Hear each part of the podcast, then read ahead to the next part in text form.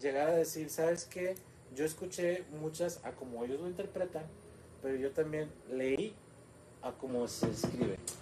Y es muy importante, yo creo que cuando haces lo que tú estás diciendo, se te quita ese, esa interpretación ajena y puedes leer claramente lo que dice, lo que dice la escritura. Mi- Mira lo que dice eh, María Patrick. Han convertido eh, en negocios, ya no se predica, eh, se predican por dinero, por la ofrenda y por el diezmo y la semilla de amor, que es el del dinero.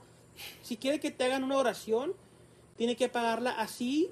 Está hoy en el día eh, lo cristiano famoso, cristiano viviendo de las ovejas con eh, tremendo carro, tremendas casas, casa de 80 mil, casa de 200 mil, hasta de 30 mil, o sea, 30 millones, 30 mil millones de pesos, aviones, para viajar sucio en carro y las ovejas que a la viuda, que al huérfano, que no le dan de comer, a los pobres se están muriendo de hambre y no le dan de comer así hoy en día eh, se está viviendo en la iglesia. Sí, definitivamente. Y esto, esto es lo que esto, ella comentó, lo que eh, la hermana eh, María Patrick comentó, yo creo que se encaja perfectamente con lo que tú estás diciendo, con lo de la interpretación propia o lo de repetir, repetir la interpretación que alguien le está dando a la Biblia.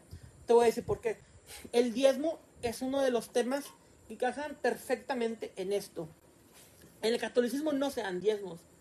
Obligatorios como lo dice el protestanti- protestantismo, no lo hacen. Sigue, me sigue respondiendo. Aquí está la cuestión. Em.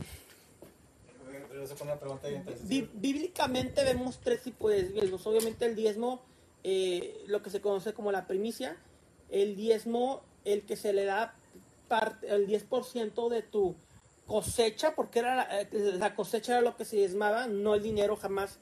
En la Tanaj, en la Biblia hebrea, se diezmaba eh, el dinero, sino la cosecha.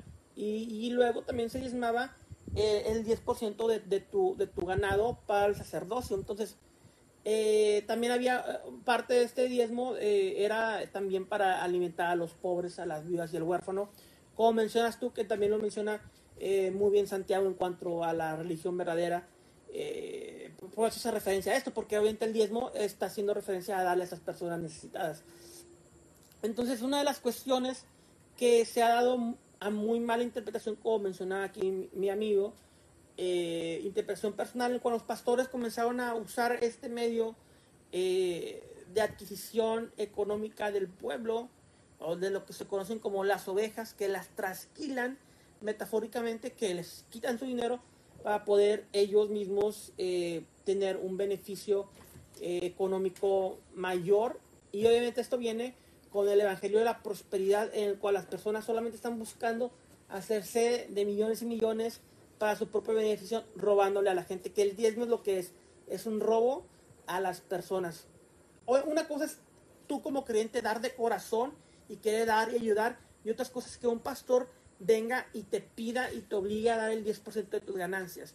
Una cuestión es, eh, aquí estamos en otra cosa, el pastor que ambos, muy probablemente y la mayoría de los casos, ambos pastores, el que te lo hace, el que te lo pide con alegoría y ventaja, alego, alego- con- o sea, el que te lo pide con malicia Sí. y el que te lo pide por ignorancia. Entonces, hay dos tipos de pastores que te piden el diezmo. El que te lo pide con malicia y el que te lo pide por igno- ignorancia. Y ambos pastores vienen repitiendo la misma interpretación de la Biblia que les han dado por, ah, Por décadas, habladas. por décadas. Es la misma interpretación. Pero cuando tú te quitas la interpretación humana y te pones a leer eh, el- el- la Torah, donde se especifica el diezmo y ves que el diezmo jamás fue monetario y que el diezmo se daba para los sacerdotes y que el diezmo se levitas específicamente y que el diezmo se daba para las eh, viudas, huérfanos y pobres, dices, ok, leo ahora el Nuevo Testamento, es Brit Hadashah, y en ninguna parte Jesús, Yeshua, los apóstoles, las comunidades que formó, ni Pablo ni nadie pide el diezmo, al contrario, pedían el 100% para formar las comunidades eh, que se aislaban del resto de la sociedad y vivían en comunidad. Entonces, es totalmente inconsistente pedir el diezmo siendo un creyente en Yeshua o en Jesús, el cristianismo, y yo lo considero un robo. Unos lo hacen por ignorancia, como tú dices, porque repiten una enseñanza que ya se les ha dado, y otros lo, lo repiten por ignorancia, tal vez, y definitivamente por malicia. ¿Qué dice? Porque tengo algo que decirte muy interesante respecto a lo que acabas de mencionar. Bravo. Eh, para ese tiempo había dinero, pero tenían que diezmar y llevar la ofrenda de los, eh, de granero de lo que se sembraba de la jabalina, lo que cosechaban era cuando daba el tiempo, no llevaba a la iglesia, lo llevaban para los levitas en ese tiempo, que eran los que estaban en la, en la iglesia de sacerdotes y tenían que a la casa del Señor ver comida para ellos y para ti, una para los pobres y al huérfano. Hermano, Dios le bendiga, le voy a decir, lo que pasa es que hoy son los lobos repente vestidos de ovejas y se lo estoy diciendo. Yo me llamo María Patrick, soy evangelista y como le digo, asista, yo predico y como está en la Biblia, es que no le guste a mí, pero no tuve sola palabra. La palabra va directamente como Dios lo puso en la Biblia, es Emanuel de nuestra vida. Mira, es una persona cristiana, eh, protestante, Evangelista. evangelista la que está diciendo esto. O sea, vemos incluso ahora personas dentro del mismo cristianismo que están leyendo la escritura y dicen, oye, lo que me dice la palabra de Dios no es lo que me está diciendo el pastor. O el pastor lo está haciendo por ventaja o por ignorancia. Adelante.